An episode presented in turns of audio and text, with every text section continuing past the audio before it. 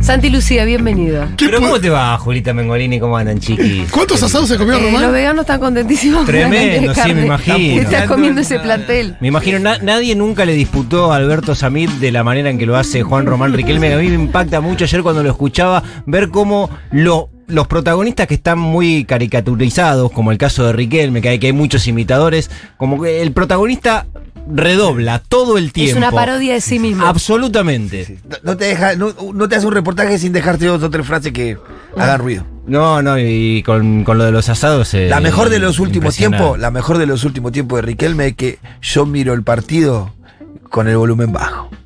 Ningún periodista me va a decir si juega bien o mal un jugador. Eso fue hermoso. Sí, lo dijo recurrentemente eso. Ah, qué eh. lindo. Hacia adelante los periodistas te lo dijo. Es que esa, no, arrogancia es tan propia de No, Riquelme. y también esto de, mira, yo no voy el lunes a la mañana a tu, a tu trabajo a decir que lo haces mal. Claro, sí, así también dijo eso. Sí, y aparte también eh, fijando siempre una lectura que suele ser bastante distinta a la de la mayoría de los analistas, ¿no? Y, y, por supuesto defendiendo su gestión desde Claro. el lugar de poder y decisión que tiene Sí, hoy igual creo que se hacía- hacía, que- creo que lo que intentó es hacer referencia al asado como un medio de, de reunificar de vuelta el plantel. Sí, de celebración también. Porque cuando dice eso, dice comimos asado cuando antes de ganarle a, a los tucumanos, comimos asado antes de ganar a la Colón, como que fue un medio para recomponer el clima del plantel que venía bastante castigado. Sí, de hecho había también después hizo algunas aclaraciones que tienen que ver con hasta con la salud del deportista, ¿no? Que digo, en los jugadores de Boca comen asado todos los días, es una joda porque No este, se puede. es, no es lo recomendable, claro. Después también eso lo aclaró el, el- el hombre más poderoso de Boca. Sí, convengamos que él también decía, él critica eso, ¿viste? Cosa que hace mal, porque es un poco ignorante de Riquelme criticar. Viste que ahora se cuida, y dice, yo antes comí asado. Me parece que cuidarse para los jugadores es fundamental de que comen, porque evitan lección y todo eso. Sí, absolutamente. Bueno, Julita, algunas eh, cuestiones vinculadas a- al fin de semana, por supuesto que lo troncal hoy estará todo mm, tamizado por el superclásico y, y con una lectura de lo que pasó ayer en la cancha de Boca. Me parece que hay, como en casi todos los, los acontecimientos eh, que suceden, no solamente en el deporte, en todos lados, este, hay dos caminos y que para el clásico se pueden tomar, que es lo tangible y lo subjetivo. Eh, primero voy a ir a lo tangible porque me parece que mm, de alguna manera es la presentación para hacerse un montón de preguntas de lo que está sucediendo en el fútbol argentino, de lo que sucedió ayer en el Superclásico y que por supuesto no tenemos respuesta, porque lo bueno de hacerse preguntas muchas veces es quedarse en esas preguntas, Los en esos poetas como vos, interrogantes. Santi. No, no, Porque no. estos termos que tengo acá al lado, no sé si lo piensan el No, no, no, no, pero, pero por eso quería empezar Lo más por- poético de ayer, lo más poético de ayer, eh, o que podemos que había mucha gente reclamando por qué no podían a jugar a las pibas, que estuvimos cuatro horas ahí al pedo. Ah, ¿y Sí. estuvieron jugando Mucho. al otro lado? Mucho. No, Mucho. ya habían jugado el viernes. Mucho, pero local. mucho de verdad, ¿eh? Que yo dije, mirá, ojalá alguien no escucha esto, loco, porque Sí. toda, casi todo lo que. ¿Posta? ¿Por qué no pusieron, aunque sea jugar a las pibas? Estamos acá sentados hace cuatro. Yo estuve de la una del mediodía. hasta Claro, habló muy, a las 12, ¿no? Se, se abrieron las puertas de la bombonera. El- el- y una y cuarto está la tribuna hasta las manos. Pero ¿por qué no se lo haces llegar a tus amigos? de la- Y ahí estamos, estamos, A los que tienen poder de incidencia real. Pero me parecería una me- medida idea. interesantísimo. Sí, eh, sí, sí, sí, por supuesto. Sí, si la cancha está bien, se tiene que bancar partidos seguidos. Sí, se la banca. Sí, Y ayer hubiéramos absolutamente, pasado claro dos sí. horitas de las cinco que tuvimos al pedo ahí, Entretenido, entretenido. absolutamente. Para ir a algunas cuestiones que tienen que ver con lo que marcaba, con lo tangible. Atlético Tucumán esta fecha no le pudo ganar a San Lorenzo, empató. Es el líder que tiene el campeonato ¿Cómo del fútbol argentino. Hoy cuando uno ve la foto de la tabla, en lo más alto sigue el equipo tucumano, que de los últimos cinco partidos solamente pudo ganar uno, pero que se sostiene en lo más alto de la tabla y esta fecha no ganó, empató. En el segundo lugar está Gimnasia y Grima La Plata, que esta fecha perdió en Rosario. Que te puedo confesar que si no nos tocara a nosotros, porque ahora ya estamos embarcados, hasta hace una semana no nos importaba el campeonato, ahora lo queremos ganar, ahora ya lo queremos ganar. Sí. Si no fuéramos nosotros, quisiera que sea gimnasia. Sí, O Milito te mira con odio, ¿eh? Por todo, perdón, Milito, pero. Dice que te quedas en furia bebé y después de la tormenta Justo que también. haya pedido permiso. Otro dato tangible es que el tercero en el campeonato, Huracán, tampoco pudo ganar esta fecha, empató con Tigre. El que está en el quinto lugar en la tabla de posiciones es Godoy Cruz de Mendoza y fue goleado por Son Central Córdoba chicos. de Santiago del Estero. No nombré. No, pará, pará, pará, pará. Si no, exi- no Oh, offense, oh, no oh. offense. No, No, no, no, ya no, está. no, no. El, el daño ya está hecho, Julia. no, no, el daño ya está hecho. Dale. Mengolina ya Pará, está. Pará, pará, pará, pará. No, igual Milito es estudiante que no está ahí, pero Vos, de todos los que me venís diciendo. Nombre, ah, para, para yo que no recuerde. conozco esos No, nombres. ¿Cómo que no? Huracán no lo conoces? A Gimnasia Esgrima La Sí, Plata no lo por- conoces. Sí, porque es de La Plata. y pero porque es es el raro. equipo de Cristina, además. Y porque es el equipo de Cristina. Pero no quería parecer tan termo yo. No, y el globo de Parque Patricio también. ¿cómo no, no lo podemos incluir. No, la verdad que es raro que ningún grande esté metido entre los cinco. ¡Ah, eso vos! Pero sí hay uno que está entre los cinco. Por eso nombré al primero, al segundo, al tercero y al quinto. Porque Que cuarto, nin- ¿quién aparece? Porque ninguno de esos cuatro equipos en esta fecha pudo ganar. Y por eso sigo dentro del marco de lo tangible. Y el único que pudo ganar, que está metido entre ese pelotón de cinco equipos, que evidentemente son hoy lo que más posibilidades tienen de acá a que finalice el campeonato, fue Boca. Boca ganó y quedó a dos puntos del líder en la cuarta posición. Y River, que obviamente después de perder el clásico, seguramente tendrá que eh, fortalecer algunas cuestiones vinculadas a lo emocional, está a cinco puntos de un campeonato que le faltan 27. Te digo que nosotros jugamos contra. Tenemos que jugar todavía contra Gimnasia y tenemos que jugar contra Huracán todavía. Sí, le, queda, le, le quedan mm, Un poco dependemos de nosotros. Y, quiere no, y hay muchos puntos por delante. El típico ti- 27, quedan nueve fechas, eso, 27 puntos. El típico título de los diarios es A pedir de boca. Sí, sí, sí. sí. Eh, datos que tienen que ver con, con números, pero insisto, eh, con cosas que son así y que no hay mucho espacio para la discusión. Boca lleva siete partidos sin perder.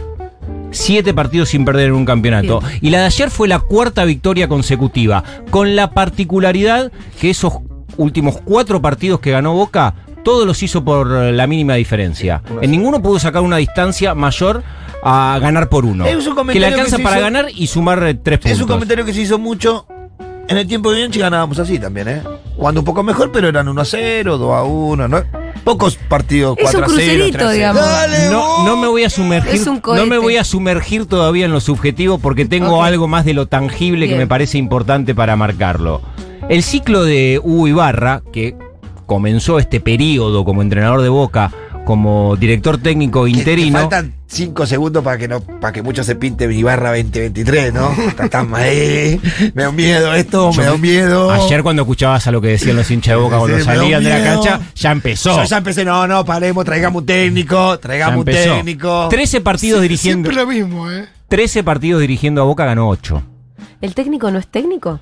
El técnico es Es entrenador. interino. Claro, que No tiene llegó. experiencia. Pero Exactamente. chicos, lo mismo que, escaló, que la Sí, escaloneta. sí, sí. Sí, pero lo mismo que Bataglia también. Sí. Lo mismo que Barrera también. Sí, lo que pasa es que no, Boca no juega como las calonetas. Si jugara como las calonetas y lo dejamos. Por eso, porque Boca también viene con antecedentes de Paren que todavía Santi no se metió. Sigue lo Sí, tangible. no, no, no, hasta que hasta- quería llegar hasta Ibarra por lo menos en lo tangible, porque dentro de, de- de la discusión que hay en relación al proyecto, si querés, de futbolístico de Riquelme en Boca, estaba el pedido recurrente del público de Boca de que se contrate un entrenador. Y Gareca, y Martino, y Bielsa, y todo nombre de una jerarquía importante para estar en el banco de Boca, que fueron pasando en el último eh, mes y medio, y el técnico era Ibarra, y fueron sucediéndose los partidos hasta llegar a 13, y de esos 13 haber ganado 8, que es un registro altísimo y que lo ponen a boca en un lugar en la tabla de posiciones que dábamos antes, que por lo menos es expectante y que muchos pensaban que no iba a llegar a esta altura del campeonato con esta posibilidad de pelearlo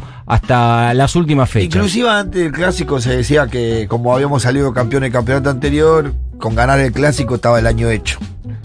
Hasta hace dos semanas Sí. era esa la postura de la mayoría de Sí, bueno, Boca, y hoy ¿no? seguramente que la lectura... Hoy no, hoy que ganamos, hoy queremos salir campeón. Es completamente, es completamente Somos distinta. incurables. somos. Es completamente distinta. Acá la tribuna de Boca seguramente tiene una mirada. A mí, verdaderamente, cuando te decía Julita que se me generan una serie de dudas e interrogantes para entender por qué eh, Boca no solamente ganó el clásico, porque eh, el partido de ayer estuvo bastante claro en cuanto a lo, a, a lo, a lo que se vio en la confrontación entre River y Boca, pero sí para entender esto, esta campaña de Boca con, con una gran posibilidad hoy en el campeonato, de los cinco que están arriba es el poderoso, el que tiene más jerarquía en su plantel, en sus jugadores, cuando en el último tiempo estuvimos... eh, atravesando conflictos que tienen que ver con la destitución de un entrenador como Sebastián Bataglia, que más allá de las características de Sebastián Bataglia y de la lectura de que cada uno tenga de él como entrenador, es un símbolo de Boca y es uno de los futbolistas que más títulos ganó en la historia y que haberlo corrido de un lugar de decisión importante generó Y de la manera. y, y Y de generó muchísimo ruido. Muchísimo ruido con la dirigencia, con los hinchas, con el propio Bataglia y que fue una situación de una semana y media crítica por cómo se dio lo que dice el Pitu, la salida de un tipo muy querido en el club. Digamos que si bien Riquelme es el ídolo más grande de la historia de Boca, Bataglia es el jugador que más ganó en Boca. Sí. Nadie ganó más título que Bataglia. No, también es muy querido, nunca entró en una polémica. Hay una cosa con Bataglia de esos tipos medio intocables también de- desde lo, Lo humano. Desde lo humano. Bueno, Boca viene de esto. Boca también viene de la salida de Carlos Izquierdos, Que era el capitán de este equipo. La salida después de una discusión que llegó a los medios de comunicación por un enfrentamiento económico entre el plantel de Boca y la dirigencia. ¿Cómo derivó, cómo se desanudó ese problema? Con Izquierdos yéndose a jugar a la segunda de España. Y se fue el tipo que tenía más influencia en el plantel, esto dicho por los compañeros de Izquierdos, y ellos eran quienes validaban a ese futbolista dándole la cinta de capitán. Si convengamos que uno de los tipos con mayor referencia en el plantel, que es el rojo, cuando hace el gol con San Lorenzo, ¿eh? Con San Lorenzo. Sale a Primer partido de Ibarra o segundo. Sí. Que estaba todavía en el banco sale Carlos Izquierdos. a izquierdos. Claro, dándole un mensaje a la dirigencia. El- el- el Nosotros estamos con él, Claro. no con ellos, ¿no? Es lo que hizo Marcos Rojo en la celebración de aquel gol. Me encanta porque todo esto deriva en una cantidad de asados interminable para que pase. Interminables. A la salida de izquierdo se suma la de Salvio, otro jugador importante que por ahí no tenía una influencia en el plantel tan grande como la de izquierdos, pero era un titular sostenido de Boca y se termina yendo. Los últimos tiempos en Boca nos estuvo bastante atento a una negociación que no llegó a la resolución que quería la dirigencia de Boca, que es no renovarle el contrato al futbolista de mejor rendimiento de Boca te diría que en el último lustro, no sé si en el último lustro mucho, pero en el último año y medio seguro, que es Agustín Rossi. Boca no, le, no puede reno- renovar con Agustín Rossi, que es el arquero de Boca y el futbolista más destacado del plantel, por eh, no ponerse de acuerdo en lo económico. Terminan contratando a Sergio Romero con la intención de que Chiquito Romero se haga cargo del arco de Boca. El contrato de Rossi está vigente hasta junio del año que viene. La gente pide a Rossi. Rossi sigue atajando, sigue siendo de lo mejor que tiene el equipo, sigue sosteniendo la seguridad que Boca necesita como equipo. Y no se sabe si, si Rossi se va a ir ¿Sabes de qué Boca vi hoy. ayer, de que había ayer de Rossi? Ayer especialmente. Que, se- que es, que es dueño del arco de Boca. Él se siente como pocas Y veces. ese segundo clásico seguido que no pero como, gol, es, es como raro. pocas que- veces en toda la historia de Rossi en Boca, lo vi dueño del arco. Sí. Yo soy el dueño de este arco, yo soy el arquero de Boca y digan lo que digan, soy el arquero de Boca. ¿Y a dónde va todo esto? Eh, salida de Bataglia, salida de Carlos Izquierdos, no renovación de Agustín Rossi, previo al clásico, lesiones de los futbolistas más destacados que Boca ha tenido durante este semestre, Sebastián Villa y Ezequiel Ceballos. Campeón vigente de la Copa Argentina. Campeón vigente de la Copa de la Liga, a dos puntos del líder cuando quedan 27 en juego, entre el Quilombo y, el cabo lo potencia. y, y un equipo que, que, que- que avanza. No, pero un Dale, equipo, Boca. un equipo que avanza y que cuando uno busca argumentos en ese equipo que avanza, verdaderamente eh, tiene que, que ponerse a analizarlo muy sesudamente, porque un, ve a un equipo... No, no, no, no, no es que gana lo Boca vos, solamente. No, ¿vos hay una- encontrás los argumentos que hacen No, que avance? No, Ah, verdaderamente. ¿Es de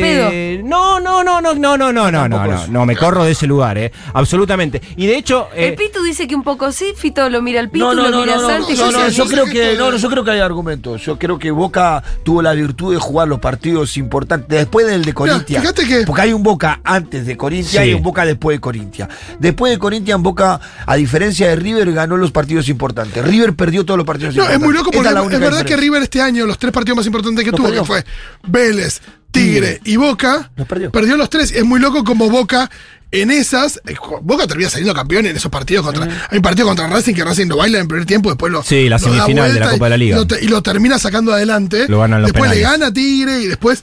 eh, Sí, Tigre- después va y a los tucumanos le ganamos, le ganamos a estudiante local, ganamos partidos importantes. eh, después tuvimos partidos que fueron muy raros, pero creo que en la sumatoria distinta, los partidos importantes pareciera que los jugadores de Boca lo juegan con una estirpe distinta en esta, en esta etapa de. de- Sé que es algo que hace, que hace dos años se lo.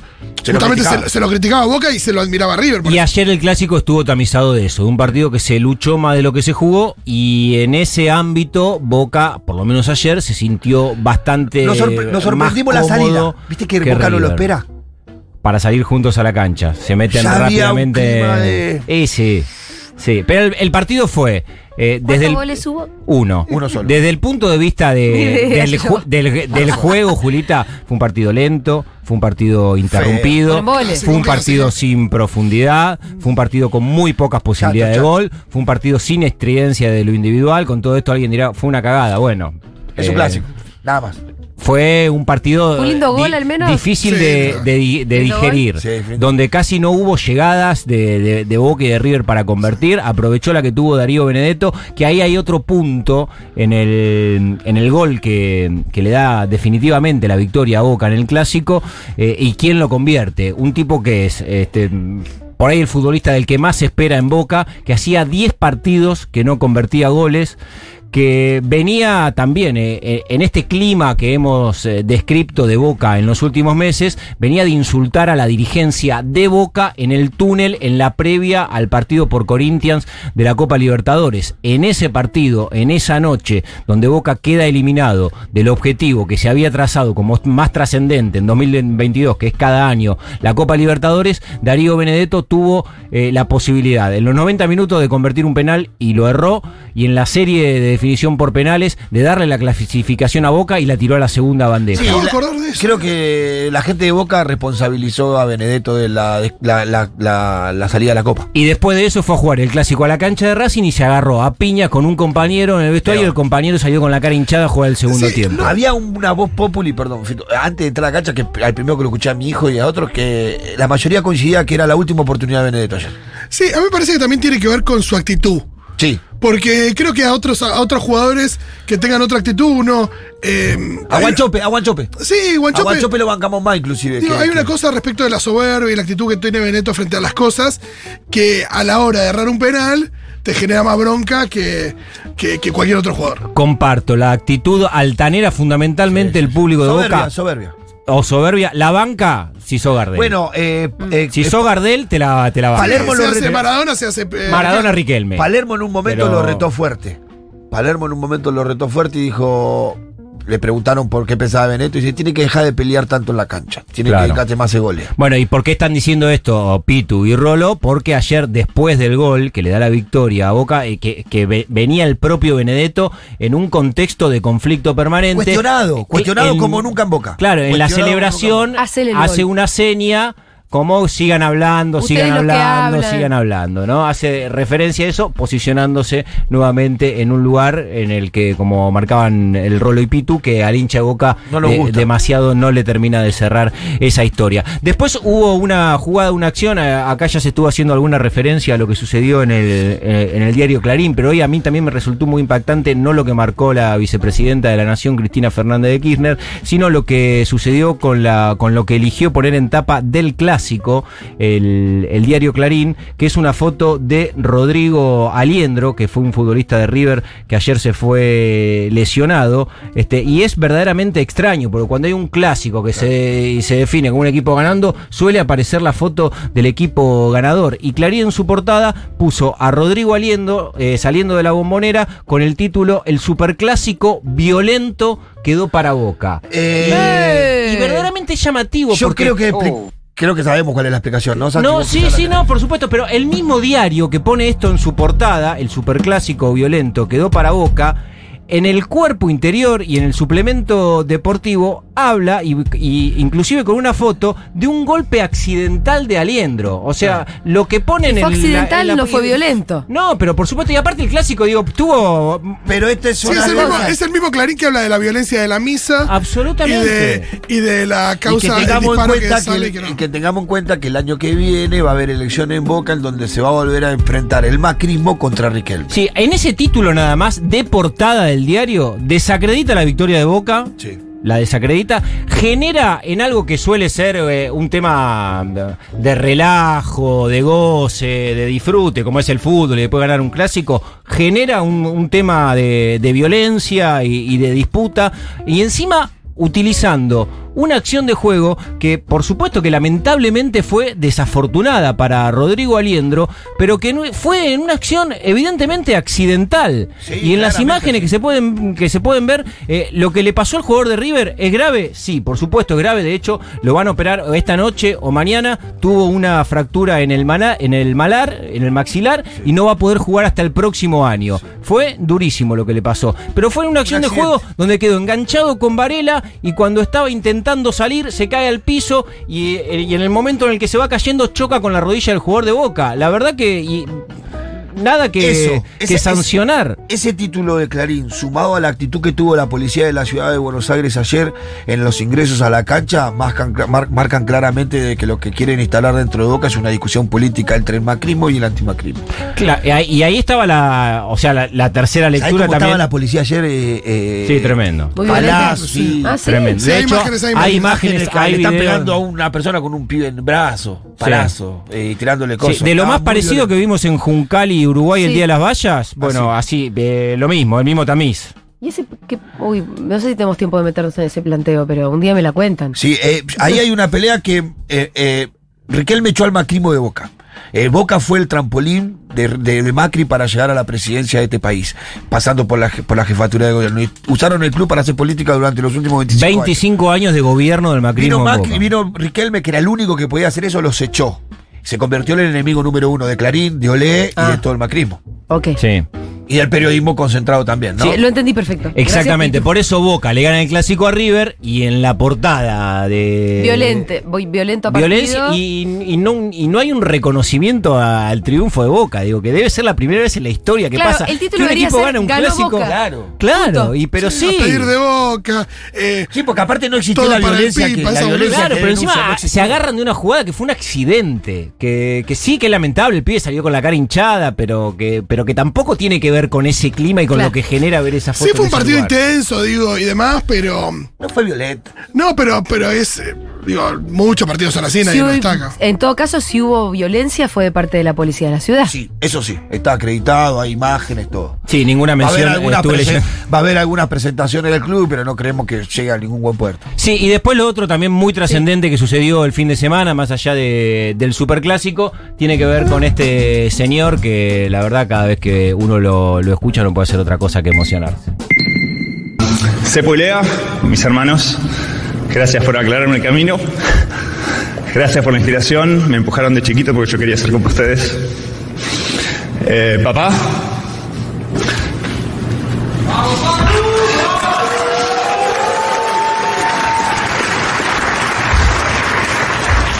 Como, como me hubiese gustado que estuvieras acá.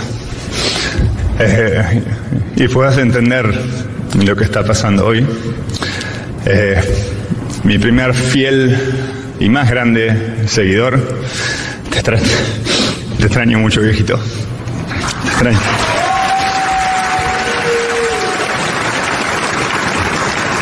Mamá, mamá, sé que estás mirando por ahí. Eh, me llevó a tener tres hijos varones para entender los sacrificios que hiciste por nosotros durante tanto tiempo. El esfuerzo, la dedicación, el amor en actos, la libertad de elegir. Gracias. Qué bien, Manu. Es muy completo, es muy completo, Manu. Sí, Qué le digo, qué lindas palabras, qué forma más hermosa de agradecer, qué conmovedor Sí, todo. la verdad que al hablar de Manu Ginóbili yo recuerdo una, una frase que en algún momento utilizó Alejandro Sabela para hacer referencia a Messi cuando dijo Sabela que el desafío él, al hablar de Messi lo tenía con los adjetivos, no con Messi porque ya no, no sabía qué Sí, decir de Messi. sí. Bueno, con Manu Ginóbili en un punto pasa algo parecido, lo que el reconocimiento que, que tuvo por parte de, de la NBA y entrar al salón, Al de, Salón de la de- Fama. de la fama es algo que evidentemente hace 20 años era impensado que pudiera un basquetbolista argentino jugar en la NBA y hoy estamos hablando Es de el- Manu es el cuarto sudamericano. Es el cuarto sudamericano, son los anteriores son Tres brasileños, por supuesto que es el primer argentino que logra este eh, reconocimiento. Eh, O sea, no es algo que se consigue todos los días, ni mucho tiempo. Ni en, ni en mucho tiempo, ¿no? Es que cuando uno se pone a ver, bueno, ¿qué, qué es el Hall de la Fama? ¿Qué es el Salón de la Fama? Este, eh, Karina Abdul-Jabbar, la, Bird, eh, Isaiah Thomas, eh, Magic Johnson, Charles Berkeley, Michael Jordan, Kobe Bryant, Shaquille O'Neal, Scottie Pippen, Dennis Rodman y hoy está Manu Ginobili. O sea, ahí, ahí, en el sitio más alto al que puede alcanzar este un, un basquetbolista que, que- que verdaderamente es de una relevancia impensada. De hecho, eh, entre las presentaciones que se hicieron con lo de Manu durante el fin de semana, estuvo también hubo un videito de Messi donde decía, me provoca placer escuchar que Ginobili es el Messi del básquetbol, pero debieran decir que yo soy el Manu del fútbol. Bueno, porque también siempre hubo ahí un Claro, ida y vuelta y una un comparativa. Sí, y en carreras que fueron correlativas. Eh, Diego también eh, en algún momento dijo, eh, Ginóbili está en otro lado, eh, en los Juegos Olímpicos, cuando hablaban del desempeño de los argentinos. Hablemos de lo que quieran, decía Diego, pero Manu está en otro lado. Manu es otra cosa, no lo podemos poner a la par de- del resto. Y para el básquetbol argentino, evidentemente que, que fue eso. Eh, también otra cosa que, que a mí me impactó cuando lo veía a Manu Ginóbili, por supuesto que lo más emotivo, porque tiene que ver con, con su círculo íntimo, lo acabamos de, de escuchar recién, por una situación familiar jodida que están atravesando los Ginóbilis en relación a, a Yuyo, que era el padre y además era el presidente del club donde empezó a jugar Manu Ginóbili y la madre de Manu, eh, Raquel, era entrenadora. O sea, hay, hay una, una composición basquetbolera, claro, muy, muy fuerte vinculada a ese deporte. Pero Manu, a lo largo de todo su discurso, que la, la- la mayoría de, mm, de, de la exposición de Ginóbili fue en inglés y tuvo ese pasaje en castellano cuando se refirió evidentemente al sentimiento más profundo que es el familiar, pero tenía que ver con, con lo colectivo y que no se ponía él ni siquiera en ese momento, donde es un reconocimiento individual, él cada vez que, que iba hablando, además de agradecer, eh, valoraba lo que le había pasado, por supuesto con San Antonio Spurs eh, y, nombró a, Popovich, nombró a Tim Duncan, no- nombró a Tony Parker, a los genios que lo acompañaban, pero siempre puesto todo en un marco de, mm, de- de algo colectivo. Se refirió, por supuesto, a su tránsito por el seleccionado argentino y empezó a nombrar a cada uno de, de sus compañeros como esta idea de eh, el todos es más importante que yo, inclusive en el momento en el que me están haciendo un reconocimiento individual, se pudo ver muy claro ayer en el mensaje de, de Manu Ginóbili, me parece que también es algo para destacar, de un tipo que jugó 16 años en, en la NBA, que consiguió cuatro títulos, este, insisto, eh, un delirio, para aquellos que fuimos, que cuando éramos niños veíamos a la NBA como si como si fuera Marvel, algo que era imposible que alguno de los nuestros pudiera estar, hoy hablar de este momento de, de Manu Ginóbili, eh, verdaderamente que es eh, impensado y además también como abrió ¿no? puertas y posibilidades para muchos otros basquetbolistas de la Argentina que pudieron llegar a, la NBA. Y en ese sentido, de las puertas que abrió Manu, por la noche encima y en el cierre del domingo, Argentina se termina consagrando campeón de América, ganándole la final del America Cup a Brasil de visitante, con muchos de los pibes que dieron sus primeros pasos en la selección cuando Manu estaba en retirada, con Facundo Campazo como estandarte, que fue de los que más compartió, con, con Carlos Delfino, que es el, el- último eslabón de la generación dorada, pero con una base de, jugadores, Brusino, Volmaro, Delía, La Provítola, que la verdad que, que marcan el futuro y evidentemente hay un sello que ha quedado de lo que fue seguramente uno de los equipos más importantes en la historia del deporte argentino, que fue la generación dorada, y eso, esa identidad, ese sentido de pertenencia con, con una serie de valores y de, y de interpretar el deporte, este seleccionado de básquetbol, más allá de que no tenga el talento de aquella generación, también lo tiene, y ayer dio un paso importante, digo, consagrarse campeón de América de visitante frente a Brasil es muchísimo. Bárbaro. Bien, Santi, eh, gracias por esta columna Pero espléndida. por favor, Espectacular. por favor. Espectacular, Santi Lucía. Nos vemos el lunes que viene. Dale.